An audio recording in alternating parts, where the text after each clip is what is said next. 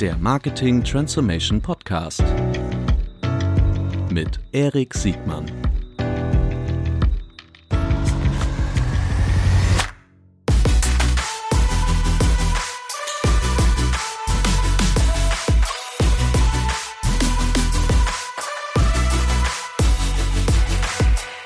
Herzlich willkommen zu einer neuen Folge des Marketing Transformation Podcast. Heute mit Jörn Hargut von Alpezin bzw. Dr. Wolf. Herzlich willkommen, Jörn.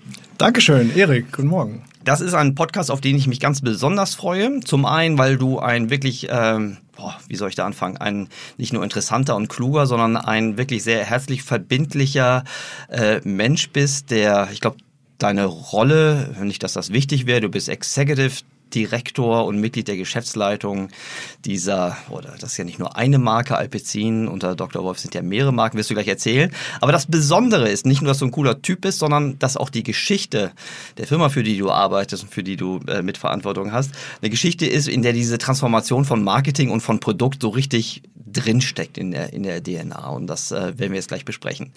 Ähm, Du kennst so ein bisschen das, das, das Muster. Ja, stell dich doch mal ganz kurz selbst vor, bitte. Ja, erstmal vielen Dank für die lieben, warmen Worte, die nehme ich alle gerne. Sehr positiv. Ja, ich bin, ähm, ich bin etwas über 50 Jahre alt. Ich möchte nicht genau sagen, wie alt ich bin. Ähm, und bin aber auch schon relativ lange äh, bei Dr. Wolf in Bielefeld beschäftigt. Ich mhm. habe ähm, das große Glück, äh, in den letzten äh, etwas mehr als 20 Jahren ganz verschiedene äh, Dinge dort ähm, ähm, machen zu können oder auch gemacht zu haben. Und ähm, das ist super spannend, aber ganz, ganz verdichtet bin ich also leidenschaftlicher Shampoo-Verkäufer und Creme-Verkäufer. Großartig. Die ähm, Bielefeld, da werden wir gleich nochmal drauf kommen. Shampoo und Creme. Eure, die meisten verbinden euch wahrscheinlich überwiegend oder fast nur mit Alpecin. Äh, stimmt das? Ich erzähle vielleicht nochmal kurz äh, über die Firma, weil ihr habt ja mehr als nur diese Marke. Ich glaube, alle kennen euch so durch diesen, durch diesen, durch das TV, äh, die, die TV-Spots, also spätestens durch Doping für die Haare. Äh, und auch jetzt, wie heißt der jetzige Claim nochmal? Ja, Haare behalten. Oh ja, Haare behalten. Ja, genau. Macht total Sinn. Da ist ja so funktional sinnvolle Produkte. Äh, aber erzähl vielleicht mal so einen großen, groben Abriss über ähm, Dr. Wolf als Unternehmen.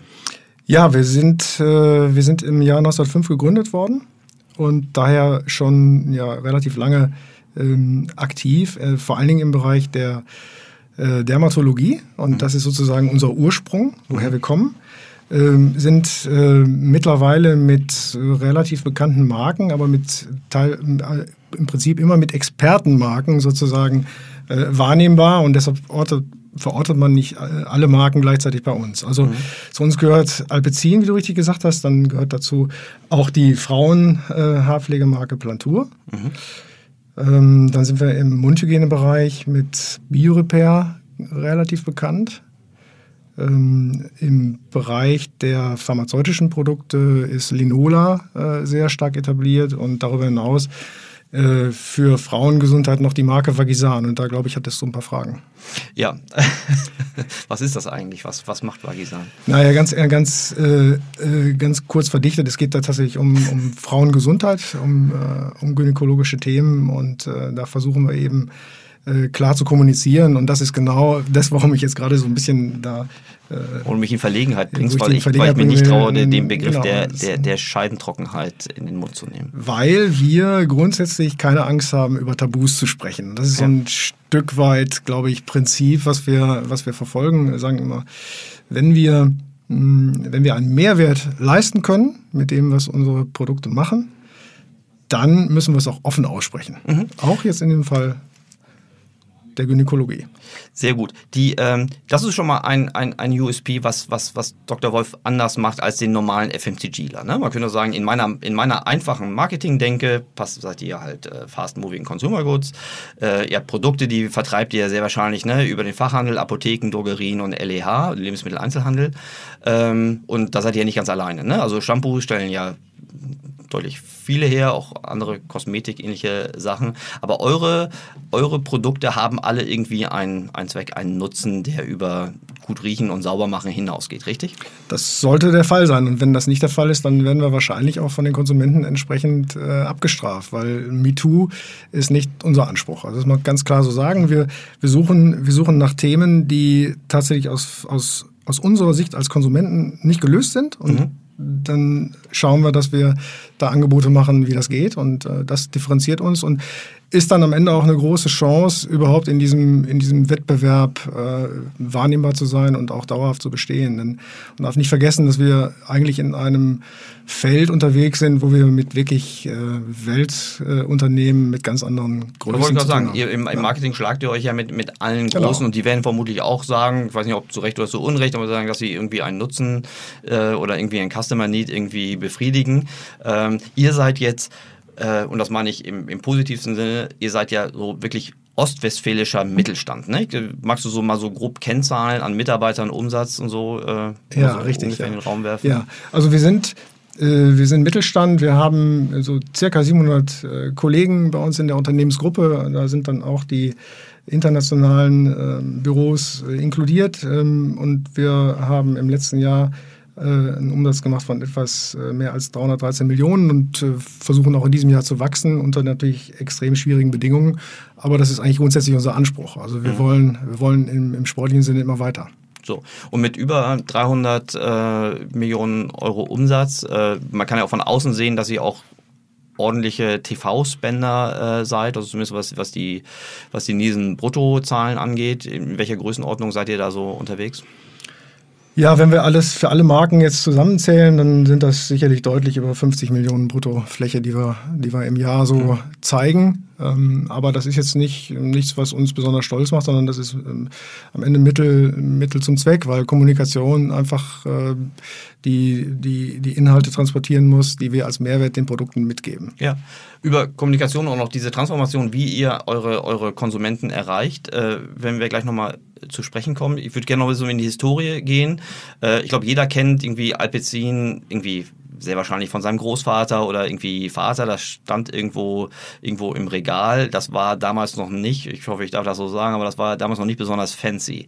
Äh, für mich ist diese Marke ich weiß nicht, wieder auferstanden, das vielleicht ist übertrieben, aber zum ersten Mal positiv auf, auf, auf den Schirm gekommen, als diesen, diesen Claim äh, Doping für die Haare gab. Ich glaube, war das eigentlich vor Jan Ulrich? Äh, oder war das ein, erzähl doch mal, wie ist dazu gekommen und was ja, hatte das eigentlich ja, für einen Impact?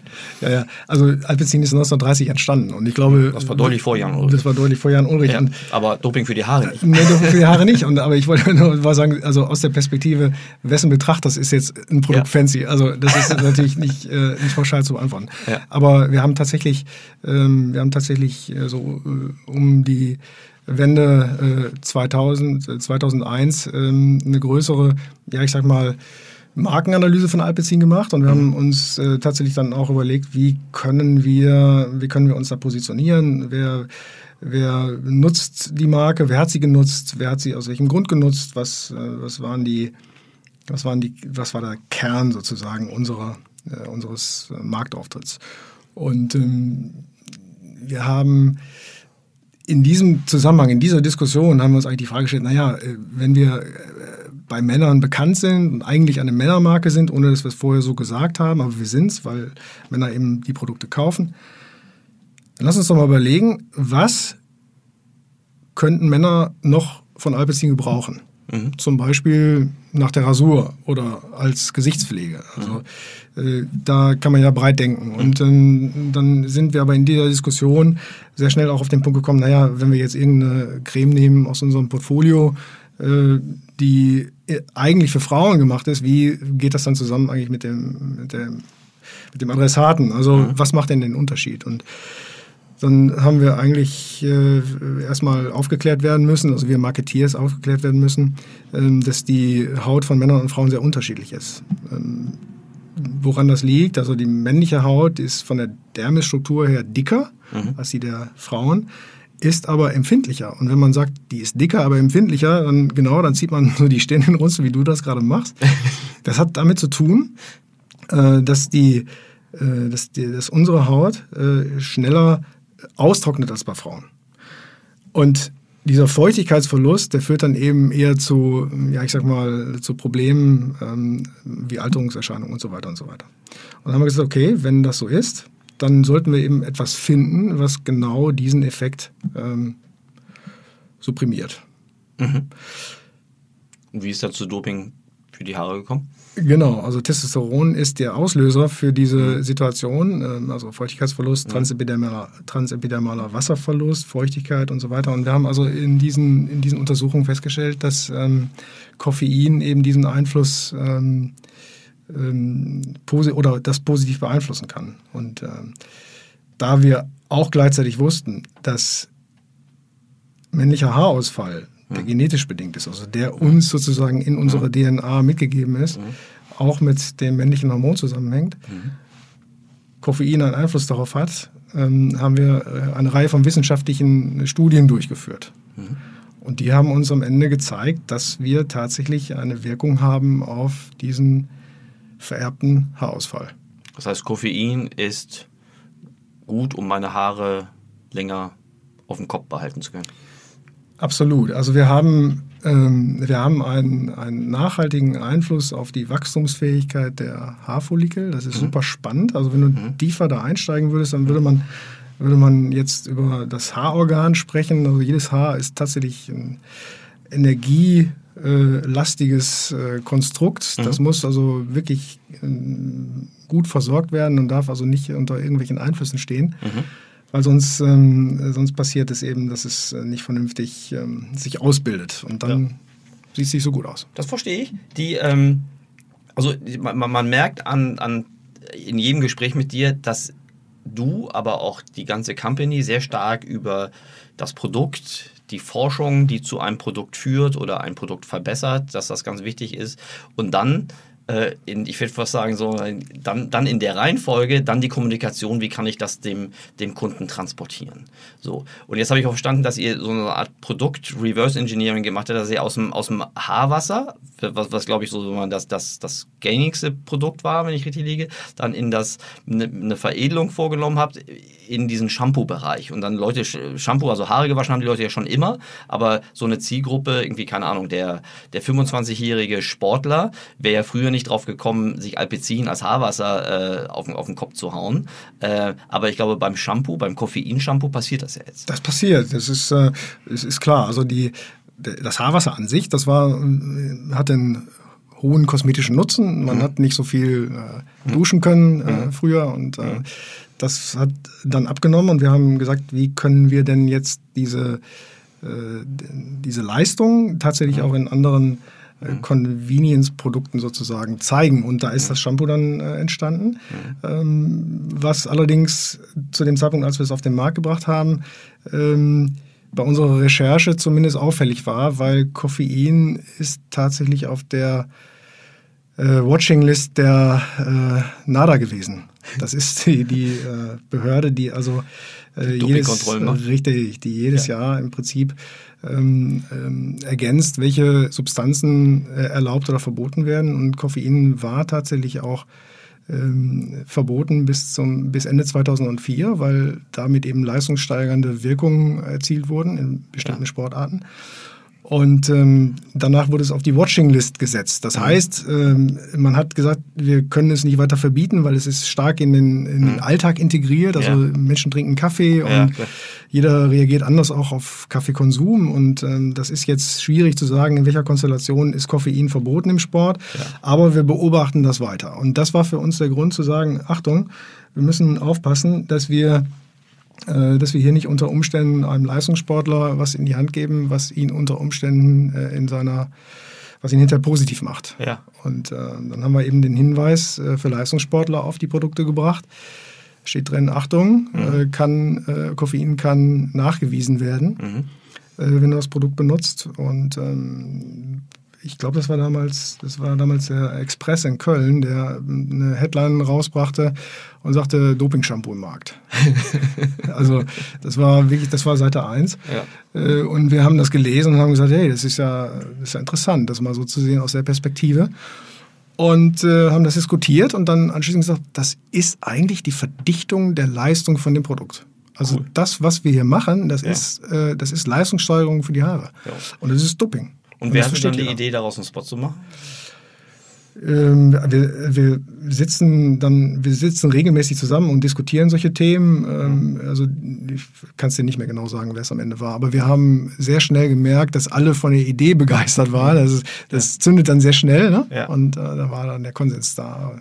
Das probieren wir. Wobei es auch äh, wirklich geteilte Meinung gab. Also es war Das war ja sicherlich auch polarisierend, oder? Damals. Also, extrem. Ich glaube, es polarisiert noch heute noch. Ich glaube, ähm, mittlerweile äh, ist natürlich auch das äh, ist Doping ähm, zwar äh, weiterhin aktuell, aber nicht mehr wie zu der damaligen Zeit, als natürlich der Radsport extrem gelitten hat. Ja, ja, großartig. Also zumindest ist das so hängen geblieben, ne? dass der, der Kölner Express da auch noch eine Rolle äh, hatte. Du bist auch, du bist auch äh, mehr als ambitionierter Rennradfahrer, richtig? Geworden. Ich habe lange Zeit Fußball gespielt und da war ich wahrscheinlich auch etwas talentierter, aber das geht leider nicht mehr. Ja.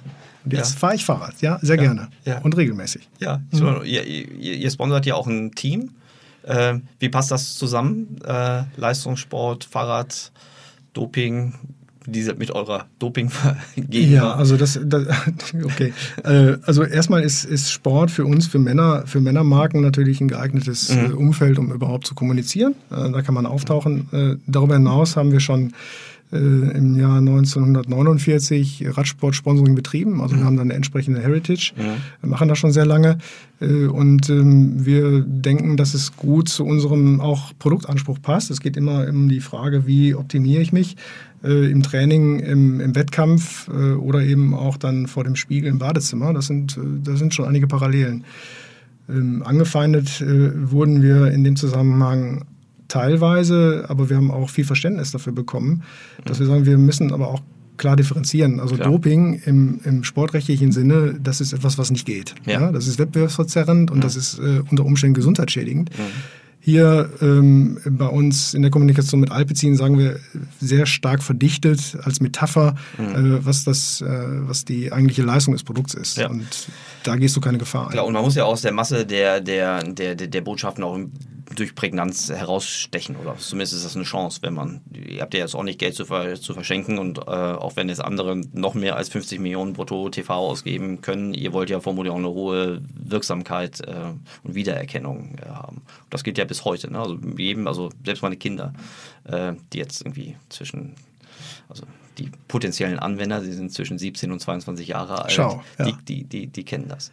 Ähm, und also ich wende es ja auch an, aus Gründen. Äh, Magst du darüber sprechen? Oder? äh, also, nee. Ähm, ich habe da, also wir haben ja schon im Vorgespräch gesagt, ich habe damit gar kein Problem. Also, das ist ja auch kein Geheimnis, ne? Wir kennen uns schon ein bisschen länger und äh, du hast dankenswerterweise mir auch mal das eine oder andere Produkt zum, zum, zum, zum Probieren mitgegeben. Ähm, und äh, ich habe das im Badezimmer rumstehen, ich habe das angewendet und ich hab, äh, bin dadurch zum regelmäßigen Anwender gekommen. Jetzt gerade im Sommer mache ich es extra, also ich wasche mir auch die Haare. Aber ich hau mir auch dieses Koffeinliquid auf den, äh, auf, auf den Kopf. Also zum einen, ich schäme mich überhaupt nicht dafür. Ne? So klar, eben mein Haar wird an allen Ecken irgendwie äh, weniger, weniger dicht und machen sich auch viele drüber lustig. Das ist total in Ordnung. Aber es ist, was ich, was ich, was ich selbst erfahren habe, ist, dass es nicht mehr so, es hat ja nicht mehr so was Schambehaftetes. Ne? Irgendwie Haarausfall, ja, Peng. Ähm, und es ist nicht uncool, so eine, so eine Alpezin-Pulle irgendwo stehen zu haben. Ich würde die jetzt nicht verstecken.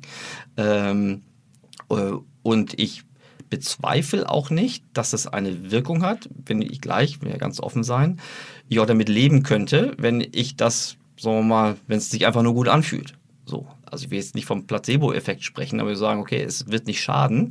Ähm, das, also so viel hat die, auch die Tatsache, dass ich ja weiß, dass ihr eine Forschung habt und so, da weiß ich, okay, ich werde jetzt davon nicht, nicht krank und blind, wenn ich äh, das Zeug irgendwie beim Laufen in die Augen kriege.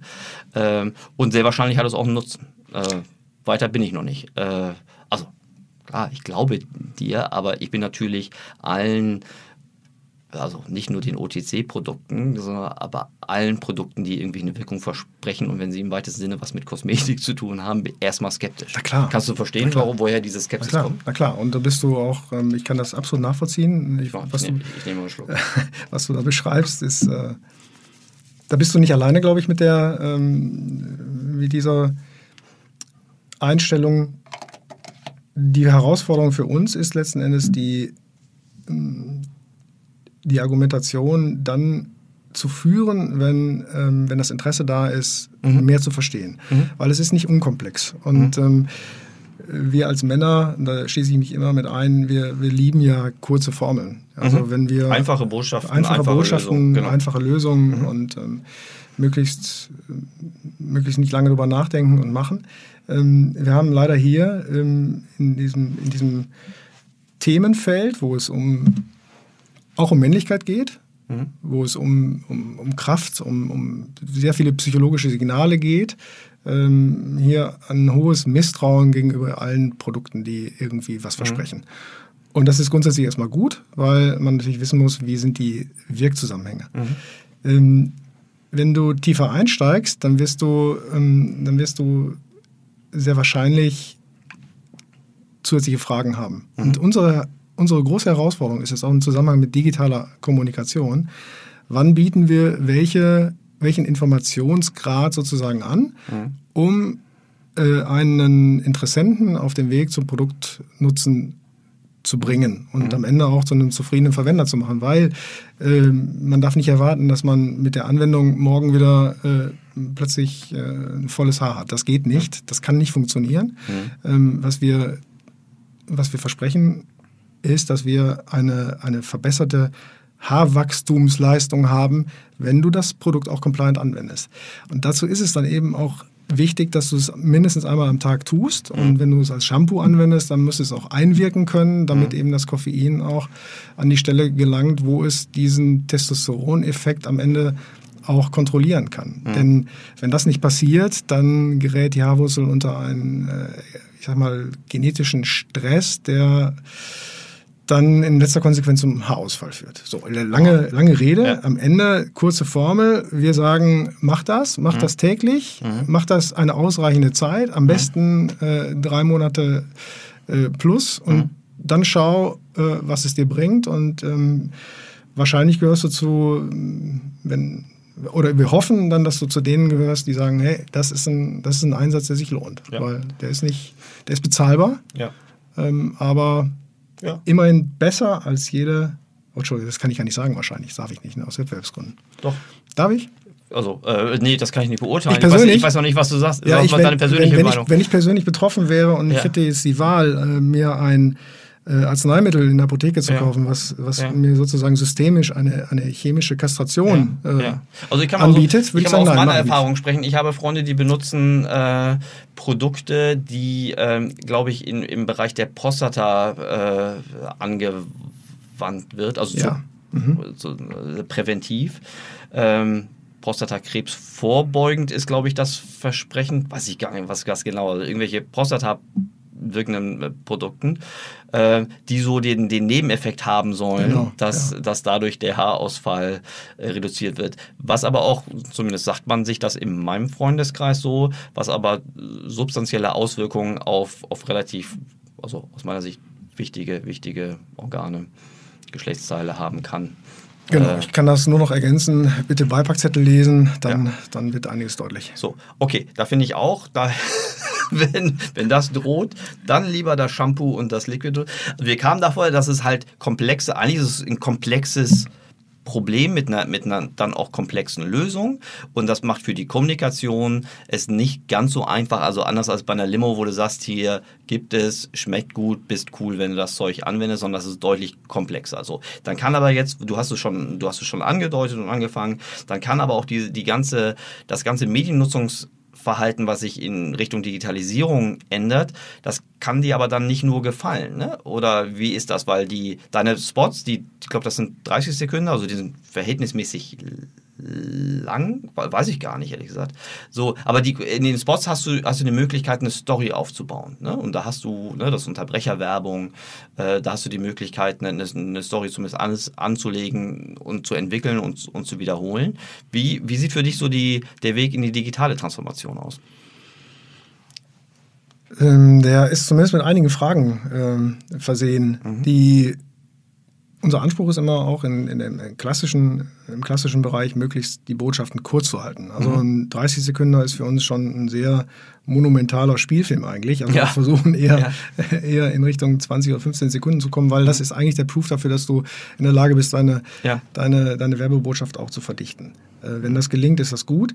Ähm, wir haben Du hast mich gefragt, ob mir das gefällt, dass wir jetzt sozusagen in, diesem, in dieser neuen Situation sind. Mhm. Ähm, ich, das ist für mich ehrlich gesagt gar nicht, gar nicht relevant, mhm. weil letzten Endes, glaube ich, müssen wir verstehen, wie wir, äh, wie wir die Aufmerksamkeit von Menschen bekommen, die, ähm, ja, die ihre Zeit eben sehr bewusst äh, in Medien einsetzen. Und mhm. äh, nur wenn wir, wenn wir es schaffen, mhm. mit unseren, mit unseren äh, Leistungen der Produkte relevant zu sein und wir eine wirklich vernünftige, konzentrierte Botschaft haben, die an den richtigen Stellen ausspielen, dann werden wir am Ende auch ähm, Menschen gewinnen, die sagen, das ist meine, meine klare Entscheidung für dieses Produkt. Mhm. Ähm, wie dieser Weg dann aussieht, wie so ein, möglicherweise so ein, man würde ja heute äh, Funnel sagen, mhm. ähm, äh, das, das mag sehr unterschiedlich sein. Und mhm. ähm, ich möchte jetzt auch nicht ähm, den Anspruch haben, ähm, alles, was geht, alle Touchpoints zu bespielen, damit man möglichst nichts auslässt. Das mhm. kann es eigentlich nicht sein. Wir mhm. müssen, müssen einen Weg für uns finden, mhm. der für uns Sinn macht. Auf diesen Weg habt ihr euch ja schon vor einiger Zeit gemacht. Ähm, ich hatte ja schon mal Gelegenheit, da wie soll ich sagen, äh, reinzuschnuppern. Und es ist ja sehr beeindruckend, was ihr da in Bielefeld, in Klammern Ostwestfalen, äh, aufgebaut habt. Ähm, magst du mal kurz so sagen, also ich, am besten schilderst du es mit deinen, mit deinen eigenen Worten, äh, was ihr da aufgebaut hat und was, was der Gedanke dahinter war. Ja, also der, der Gedanke vor dem Aufbau dieser, dieser digitalen ähm, Wissensunit äh, war eigentlich die Erkenntnis, dass wir viel, viel besser verstehen müssen, was da im digitalen Marketing passiert und ähm, wie wir es dann für uns nutzbar machen können. Und haben auch gesagt, das ist etwas, was sich nicht mal eben nebenbei machen lässt. Mhm. Ähm, da muss man sich, glaube ich, stark zu committen und äh, da muss man auch in die Vorleistung gehen, äh, Dinge auszuprobieren. Ähm, wir haben in einer kleinen äh, Einheit von Kollegen angefangen äh, und sind mittlerweile angewachsen auf ähm, auf ungefähr 30, 30 äh, Menschen, die stark spezialisiert sind. Mhm. Äh, in der Regel deutlich jünger als ich. Äh, mhm. Es macht viel Spaß, sich mit den, mit den Kollegen da auszutauschen, weil ich natürlich unheimlich viel Wissen mitnehme. Ähm, wir haben eigentlich eine, ähm, eine Unit geschaffen, die uns hilft, unsere ähm, unsere bisherigen Erfolgsmuster in digitalen Themen zu äh, hinterfragen mhm. bzw. weiterzuentwickeln. Und das mhm. Ganze ist also quasi wie so ein Rückkopplungsprinzip, mhm. nicht? Mit, mit unseren äh, sonstigen Strukturen. Mhm. Also wir integrieren die sozusagen, wir, wir, pflanzen ein neues Organ ein und hoffen, dass es dann immer, immer größer wird. Das haben wir auch räumlich geschaffen. Bielefeld ist eine wunderschöne Stadt übrigens. Mhm. Ähm, die unsere Gebäudestruktur hat das möglich gemacht, dass wir, äh, dass wir einen Coworking äh, Space ähm, bauen konnten, der der einfach auch Spaß macht. Mhm. Äh, der ist der ist ähm, so richtig schönes Alter. Also ich erinnere mich, das ist, wir sind da reingekommen über diese äh, produktionsähnliche Situation, aber ja, ja. das ist noch, ist das noch so ein Gründerzeitgebäude, wo wir da reingehen? Also es sieht auf jeden Fall, ähm, es sieht sehr organisch originell aus. Ne? Es gibt jetzt viele so äh, Coworking Spaces, die sind so artifiziell gemacht, aber bei euch merkt man, dass das Nee, es ist ein altes Gebäude, genau. Aber es ist ein echtes altes ja, ja, Gebäude ja, und nicht irgendwie nur ein Fake. Ja, genau, es ist ein echtes altes Gebäude. Und wir haben aber auch in dem Gebäude ganz unterschiedliche, ähm, ich sag mal, äh, Arbeitsräume. Das mhm. heißt, es gibt auch so klassische Büros und dann gibt es mhm. in diesem neuen Raum und das ist, äh, es ist wunderbar zu sehen, wenn du sozusagen die alte Bürowelt äh, mhm. verlässt und in die neue kommst, wie groß sozusagen dieser, dieser, dieser Unterschied am Ende auch ist. Und, und wenn du ähm, wenn du es aber schaffst, dass du diesen diesen, Bruch nicht mehr wahrnimmst, ich glaube, dann bist du auf dem besten Wege, eben auch die, äh, die Informationen und die Transfers im Unternehmen zu schaffen. Mhm. Die, äh, also als ich da reingekommen bin, dachte ich, ich hatte diverse Gelegenheiten so, äh, aber als ich reingekommen bin, klar, es gibt da noch diesen, diesen älteren Teil, also diesen so mittelalten Teil muss man ja eher sagen, äh, da denke ich, okay, so sieht Bielefelder ostwestfälischer Mittelstand aus. Ne? Das ist eher funktional als, als jetzt irgendwie, dass es durch, durch Ästhetik äh, bezirzt. Äh, das darf man, glaube ich, so sagen. So, und dann gibt es den anderen Teil, den, den ihr ähm, da, glaube ich, konzeptionell sehr bewusst gestaltet habt. Da kann sich jeder schicke Berliner Inkubator äh, aber nochmal eine Scheibe von abschneiden, weil das halt auch super authentisch ist. So. Aber das andere, was mir positiv aufgefallen ist, ist eure Firmenkultur, die so untypisch ist, wenn ich jetzt mit den normalen Vorurteilen rangegangen wäre, die ich normalerweise ehrlich gesagt hätte. Wenn ich sage, okay, das ist ein FMCGler, die sind schon immer spezialisiert, die haben sehr wahrscheinlich auch eine eine gute Margensituation. Du wirst jetzt jammern, ne? Rohstoffe sind auch teurer geworden, aber trotzdem, so wie ihr vertreibt, da muss ich jetzt kein, kein Raketenforscher sein, zu sagen, okay, das, ich glaube, man kann davon leben, von, von dem, was, was ihr macht, gerade weil ihr auch so kontinuierlich macht. So, warum jetzt diese Rastlosigkeit, dann sich auch nochmal eine Digital-Unit äh, an die Backe äh, zu binden, weil ihr tut das ja nicht so als Window-Dressing, wie es ja auch der eine oder andere Konzern macht, damit sie ja auch irgendwas im Digital machen, sondern ihr seid ja den schmerzhaften Weg gegangen. Ne? Ihr habt die Leute da sitzen, ihr tauscht euch mit denen aus und ihr macht ja auch nicht nur die Interaktion zum Endkunden, sondern ihr macht ja auch die sehr, sehr wichtige Achse, wie ich gelernt habe, zu eurer Produktentwicklung und zu eurer Forschung. Ne? Also weil ihr diese Botschaften, die ihr sendet, die plausibilisiert ihr ja mindestens ja auch immer mit dem, mhm. mit den Bereichen, die wirklich äh, das Produkt, äh, also auch von, von ihrem, von, von, der, von der inhaltlichen Struktur und von, von den Forschungsergebnissen irgendwie weitertreibt. Womit beschäftigt ihr euch mehr? Mit intern, mit der, mit der Produktwelt oder? Das ist eine blöde Frage. Die, aber, aber ist es schon fair zu sagen, dass diese Achsen, dass das so die zwei wesentlichen Achsen sind? Woher, woher, woher kommt die Energie und wohin geht die Energie, ist ja so ein Stück weit, mhm. glaube ich, die Frage. Ne? Mhm. Ähm, äh, woher kommt die Energie? Ich glaube, das, das liegt daran, dass wir ähm, in unseren Teams äh, sehr schnell Situationen schaffen, wo, ähm, wo wir Spaß haben an, äh, an Challenges. Ne? Da geht's, dann geht es darum, äh, Dinge zu hinterfragen. Also wir sind, äh, wir sind gut darin, quer zu denken und auch Regeln, die andere machen, immer in Frage zu stellen. Woran liegt das? Woran liegt das? Das liegt in der klaren Erkenntnis, dass wenn du, ähm, wenn du eigentlich das Spiel der anderen spielst, äh, am Ende äh, wahrscheinlich ähm, nicht dahin kommst, wo du hin willst. Denn mhm. äh, wenn die Regeln nicht fair sind, dann hast du keine Chance. Und äh, da muss man erstmal schauen, was ist da tatsächlich, äh, mhm. wie sieht das Ganze aus und mhm. äh, wie, wie finden wir uns da wieder, weil wir grundsätzlich den Anspruch haben, Partnerschaften eigentlich zu leben. Und dann gilt es darum, eben äh, vernünftige Verteilung der Wertschöpfung äh, mhm. zu organisieren. So, aber das ist jetzt, mhm. äh, das ist jetzt unser Anspruch. Wir wollen, wir wollen in Frage stellen, wir wollen querdenken, wir wollen Dinge anders machen, ähm, weil wir glauben, dass wir da äh, eben viel, viel mehr mh, Chancen haben, äh, Neues zu machen. Mhm. Und das macht total viel Spaß. Also ich meine, das, wenn das, wenn, wenn du ein eine Idee formulierst und du merkst, wie in dem Raum plötzlich äh, sechs, sieben, acht, zehn Beteiligte das aufgreifen und diese Idee verändern, verlängern, ähm, Begeisterung entwickeln, dann ist das natürlich ähm, äh, motivierend und ähm, ich glaube, viele von uns haben auch, ähm, glaube ich, ein Persönlichkeitsprofil, was, äh, was Zufriedenheit hm? nur bedingt zulässt. Weil es immer weitergeht, ne? weil nach dem Spiel ist vor dem Spiel und ihr wollt euch da nicht ausruhen. Genau. Du hast, du hast ähm, schon oft gesagt, dass euch wichtig ist, dass ihr das Know-how intern aufbaut und auch haltet.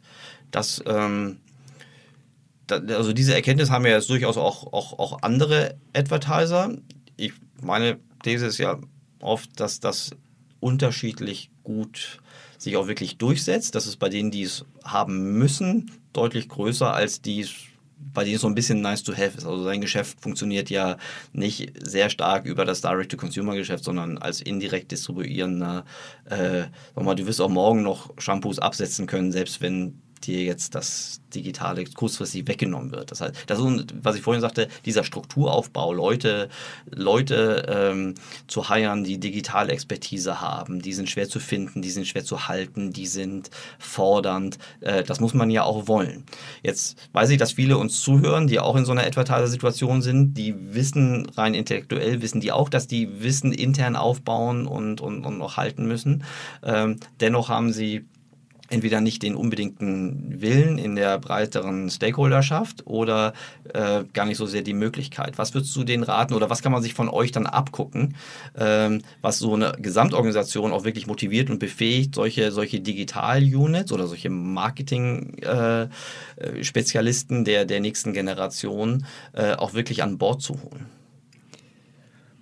Oder sagst du, das kann man nicht reproduzieren? Da musst du, musst, das musst du in der DNA haben ich glaube, man muss definieren, was die, ähm, was die mittel- und langfristigen äh, Ideen sind, die sich damit äh, verbinden. Mhm. Ähm, und dann kann man sowohl den einen als auch den anderen Weg gehen. Ich glaube, den, die, die, das In-Housing ist unbequemer, weil du dich natürlich ständig mit Fragen auseinandersetzen musst, die, ähm, die du mit einem Dienstleister unter Umständen nicht hast. Mhm. Ja, also das ist natürlich ein deutlich stärkeres Commitment, wenn du sagst, ich integriere das in, äh, in ein eigenes System.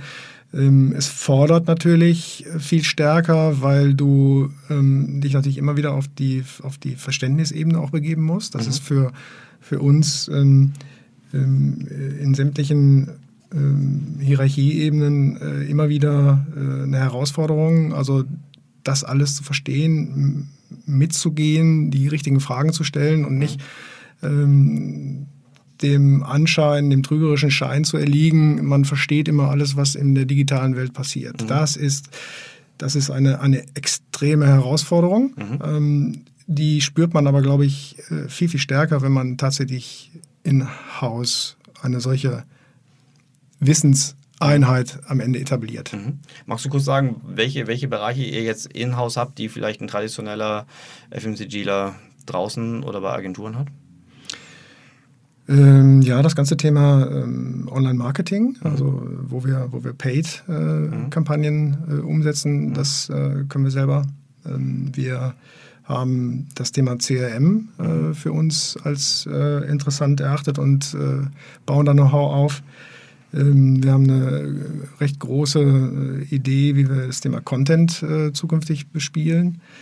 Ähm, darüber hinaus wollen wir Daten natürlich äh, selber auch interpretieren. Und äh, das Letzte, was dann äh, sozusagen noch fehlt, ist der infrastrukturelle Bereich. Das heißt also, alles, was dann eben auch ähm, tatsächlich auf der Programmierebene stattfindet, können wir auch. Mhm.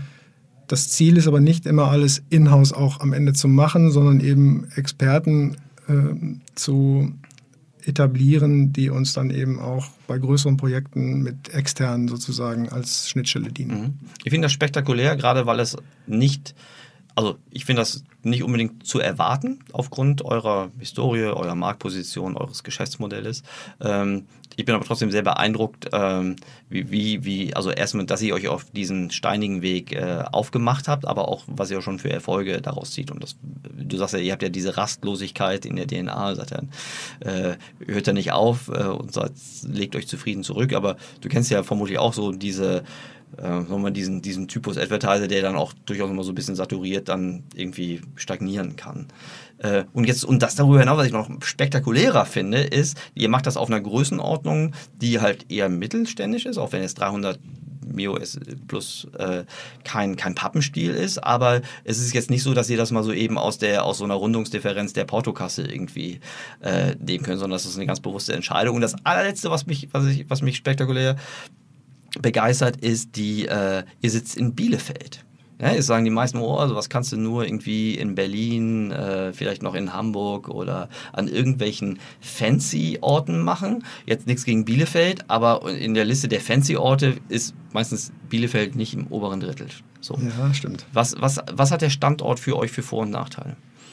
Erstmal kommen wir daher. Ähm, insofern ist der Standort natürlich gegeben. Mhm. Ähm, aber ich bin ja tatsächlich auch kein gebürtiger Bielefelder, sondern ich komme ja aus Essen. Ich bin ja aus dem Ruhrpott. Du bist Kummer gewohnt. Ich bin Kummer gewohnt und ähm, ich kann also aus einer gewissen, aus einer gewissen anderen Perspektive da drauf gucken.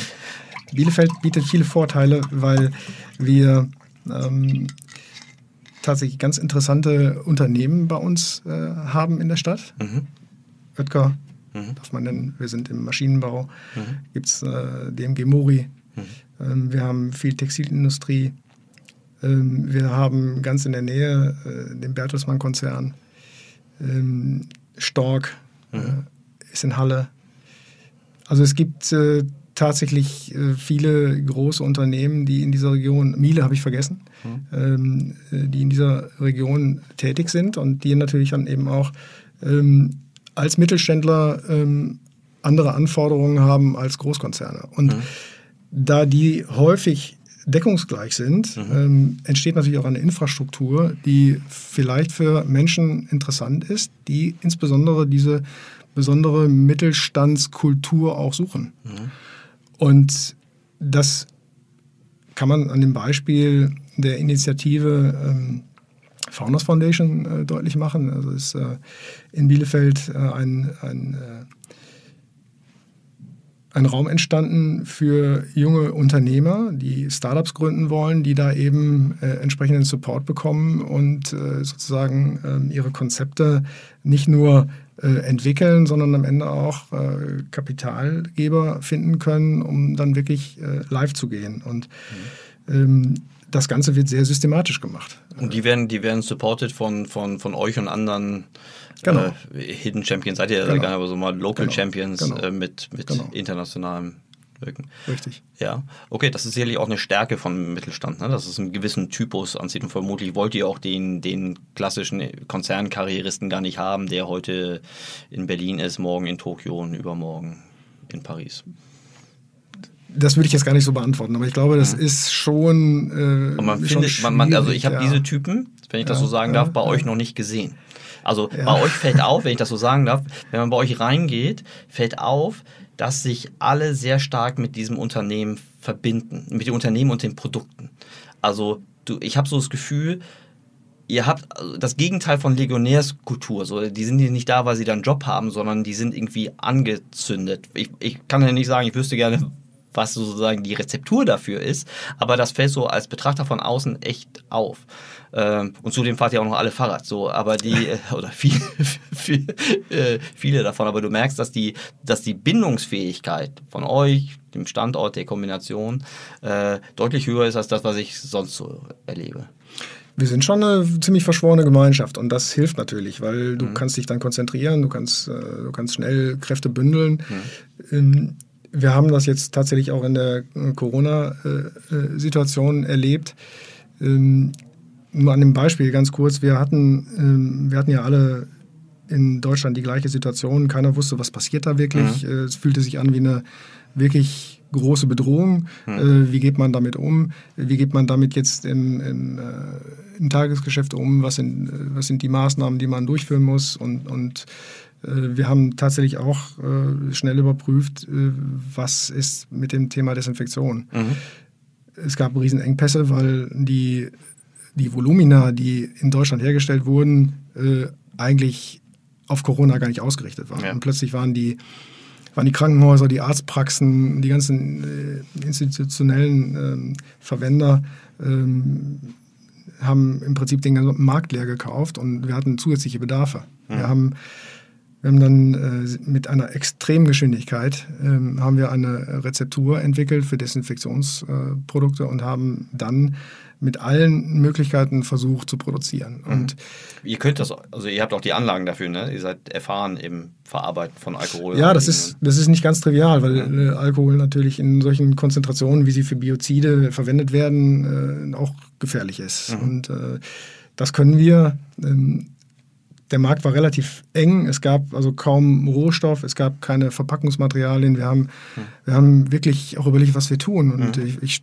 stand dann, wir standen äh, vor der Frage, worin können wir es abfüllen, das Produkt? Mhm. Wir brauchen das Produkt. Mhm. Ähm, ähm, dann haben wir eine Alpezinflasche tatsächlich genommen, haben dann gegen alle Marketingregeln gesagt, das ist eigentlich nicht zulässig. Du kannst mhm. nicht eine solche Flasche, die eine solche Form hat, mhm. hier für Desinfektionsmittel nutzen. Aber wir haben gesagt, die, diese Situation, die die ist so außergewöhnlich, ja. da müssen wir reagieren. Mhm. Äh, wir machen das und ähm, wir schaffen damit, wir, wir, schaffen einen Teil einer Lösung in einem Engpass.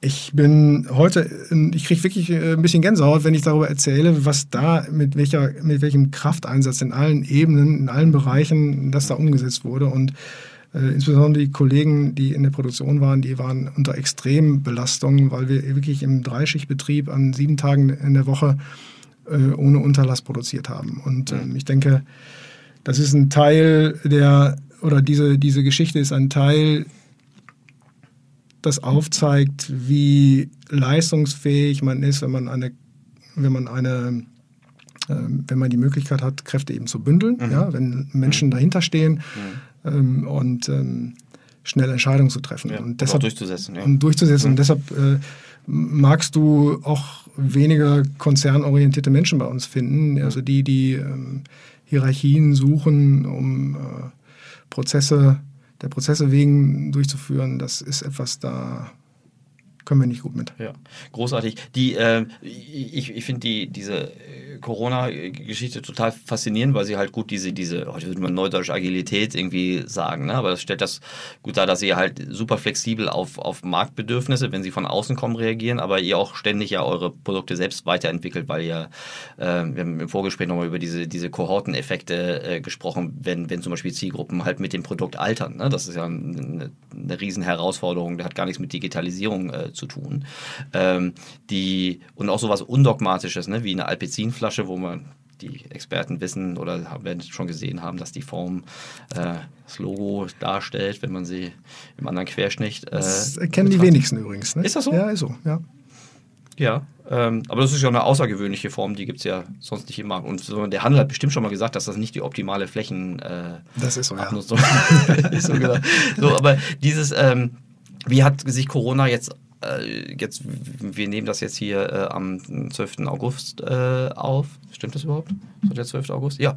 Äh, wie hat sich äh, Corona für euch jetzt weiter äh, dargestellt? Produziert ja. ihr immer noch so in rauen Mengen? Nein, der Desinfektionsmarkt, der hat, ja. sich, der hat sich jetzt wieder stark beruhigt. Also es gab da so eine enorme, Schwemme jetzt natürlich ja. an Produkten, weil der weil natürlich alle, äh, die produzieren konnten, reagiert haben. Das wird sicherlich auch eine Konsolidierung nach sich ziehen, aber ich gehe fest davon aus, dass wir alle gelernt haben, mit Hygiene anders umzugehen. Ja. Und jeder wird, äh, wird sehr viel häufiger, glaube ich, mit Desinfektion zu tun haben, auch zukünftig. Und da geht es eben darum, den Qualitätsunterschied zu machen und den Mehrwert zu bieten. Und da haben wir ganz interessante Ansätze und Ideen. Ich weiß nicht, ob du ähm, unsere beiden Marken dazuordnen kannst. Wir haben, äh, wir haben der Komet, äh, findest du in klassischen Drogerien und mhm. in Lebensmittelabteilungen und äh, in den Apotheken Linola Sept. Mhm. Ähm, wir, wir suchen da eben auch nach äh, intelligenten Zusatznutzen mhm. und äh, haben da ein paar Sachen in der Pipeline, die demnächst kommen.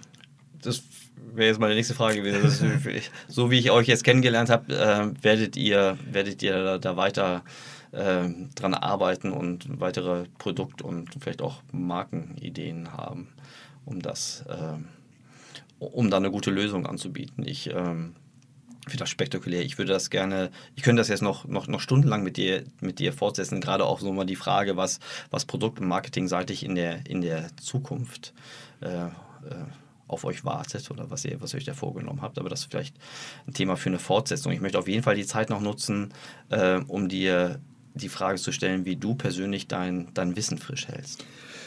Wie mache ich das? Ich versuche natürlich ähm, spezifische Fragen äh, konkret zu beantworten und ähm, dann nutze ich tatsächlich auch gerne, gerne Podcasts, ähm, verschiedene ähm, diskutiere aber dann am Ende auch diese Thesen äh, dann gerne mit, mit unseren digitalen äh, Kollegen und mhm. äh, lass mich dann da challengen, weil äh, das ist mir ganz wichtig, dass ich da nochmal einen Spiegel kriege. Habe ich das jetzt wirklich so verstanden, wie es ist oder mhm. gibt es da nochmal eine andere Sicht drauf? Die härteste Währung meiner, ähm, meiner Learnings, der Überprüfung meiner Learnings ist dann am Ende dann in der Familie, wenn meine Kinder äh, mir dann quasi sagen, was, mhm.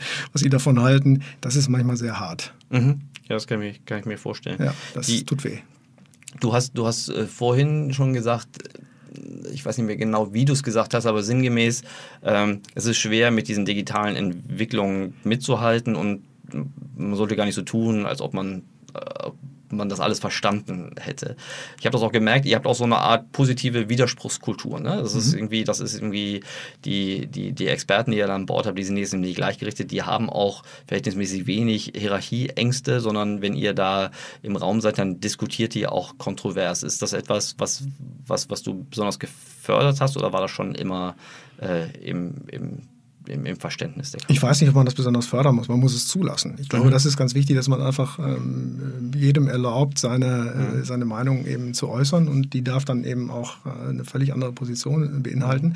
Es ist dann am Ende eine Challenge, nicht? Und äh, äh, daraus folgt ja in der Regel eine Diskussion, von der alle äh, gemeinsam profitieren. Mhm. Ähm, das ist, ähm, finde ich, völlig normal. Ja, ja ich finde es auch richtig, ob es normal ist. Ich, ich glaube, das ist ähm, nicht selbstverständlich mir fällt auch im Austausch mit dir immer wieder auf, dass du keine Scheu hast zu fragen äh, und auch die mit den, also ne, du machst da gar keinen, du baust da gar keinen, gar keine, keine, wie soll man sagen, kein, kein Gerüst auf, was es einem schwer macht, so eine Frage in, in Ruhe zu diskutieren. Und selbst bist du ja, glaube ich, auch nicht zu schade, um wirklich äh, von, der, von der Spezialistenfrage bis zur grundsätzlichen Frage, ist das eigentlich richtig, wie wir das so machen, das auch mal zu stellen. Äh, aber du weißt auch, das kann nicht jeder. Ne? Also.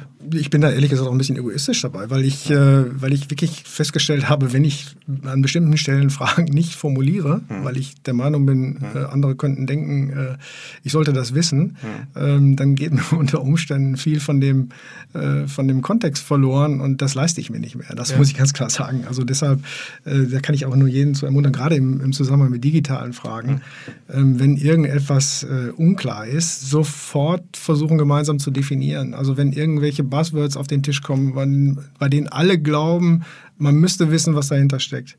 Fragen, gemeinsam definieren und sagen, wenn alle verstanden haben, dann kann man einen Schritt weitergehen. Wenn man das unterlässt, behaupte ich, ja. verliert man sich und die, die Punkte kommen alle wieder hoch. Ja.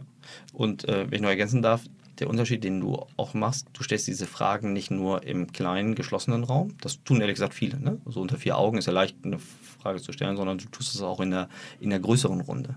Äh, mit intern und extern. Und das macht natürlich so eine Diskussion, so einen Austausch nicht nur produktiver, sondern ermutigt auch andere, dann auch ähnliche Fragen äh, zu stellen. Das ist nochmal ein, nochmal, nochmal ein Unterschied, den ich, den ich meine beobachtet zu haben. Großartig. Jörn, ganz herzlichen Dank. Ich wünsche dir und ähm, äh, deinen, deinen Marken, dein, der Firma ganz viel Erfolg. Äh, ich bin gespannt, wie es für euch weitergeht mit allen Herausforderungen, die ihr durch die normale Marktentwicklung plus diese besondere Entwicklung jetzt durch die Corona-Zeit irgendwie habt. Und ich bin ganz zuversichtlich, dass ihr da in, in Bielefeld, Ostwestfalen, äh, da euren, euren Weg äh, weitergeht. Das versuchen wir. Vielen Dank für deine Fragen und dein Interesse.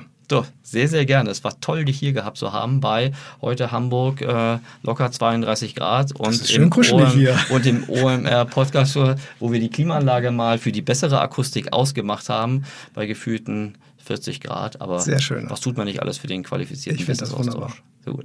Ganz herzlichen Dank, lieber Jörn. Danke, Erik.